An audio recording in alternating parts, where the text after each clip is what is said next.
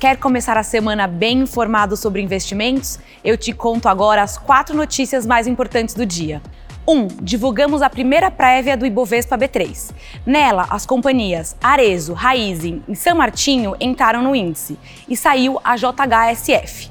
Essa é só a prévia. A nova carteira só passa a valer no dia 5 de setembro e as empresas que estão no Ibovespa podem mudar até lá.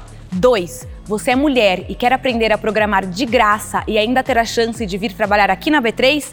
Então inscreva-se no programa Deva. O link está aqui e corre que hoje é o último dia para fazer a sua inscrição. 3. Hoje lançamos por aqui 19 fundos novos para investir no exterior. E o mais legal, eles investem em temas relevantes para o futuro, como mudanças climáticas. Para saber mais, corre lá no nosso site. 4. Hoje aconteceu também o Congresso Brasileiro do Agronegócio, um dos eventos mais importantes sobre o tema. O evento é organizado pela BAG e pela B3. Para ver o que foi discutido, é só acessar o canal da BAG lá no YouTube. E o Ibovespa B3 fechou em queda de 0,95%, aos 102.180 pontos. A empresa com melhor desempenho do dia foi o Magazine Luiza, com alta de 5,04%. O dólar fechou em R$ 5,16 e o euro em R$ 5,29. Não se esqueça de seguir a B3 nas redes sociais. Boa noite, bons negócios e até amanhã.